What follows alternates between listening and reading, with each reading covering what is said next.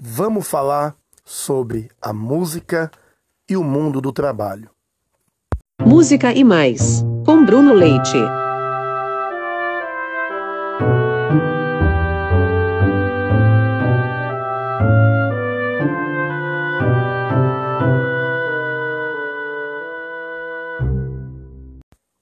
Durante todo o decorrer da história, nós vemos que diversas vezes algum povo dominou outro povo, dizimou as suas coisas, roubou suas terras, destruiu muitas vezes as suas casas, castelos, mas normalmente uma coisa sempre era conservada.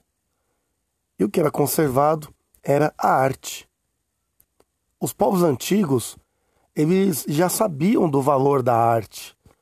Então, quando eles iam dominar um outro povo, eles pegavam as peças de ouro, os quadros, as esculturas, tudo aquilo que era marcado como arte, que poderia, poderia é, eventualmente valer algum dinheiro, eles salvavam da destruição.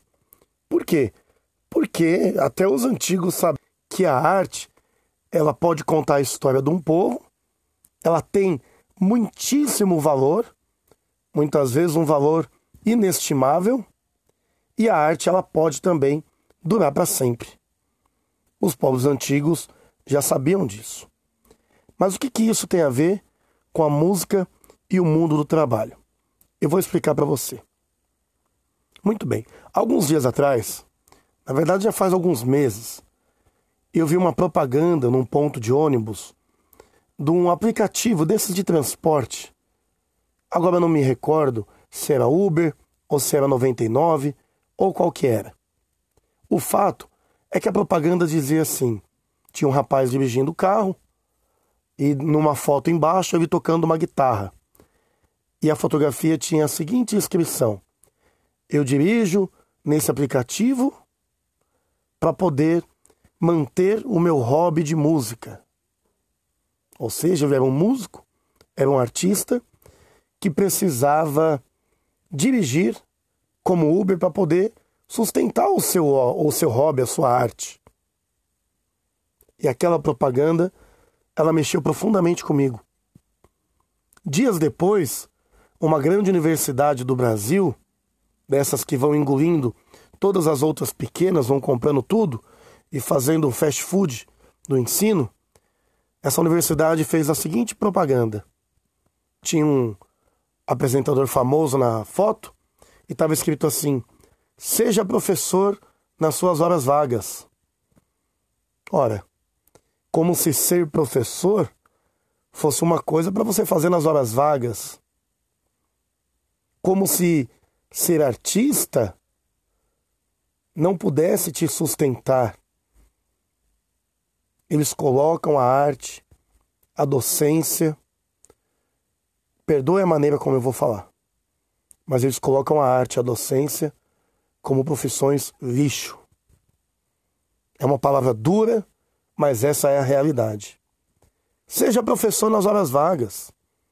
Quando você não tiver nada para fazer, você vai dar aula, aí você consegue levantar um dinheiro por fora.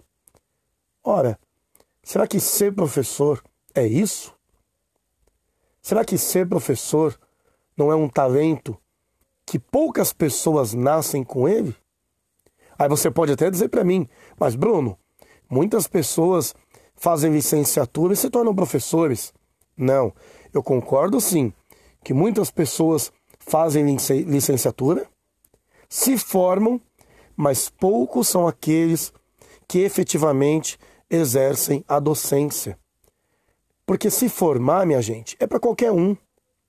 Qualquer um hoje em dia pode se formar, mas ser professor é para poucos. Poucos e poucas.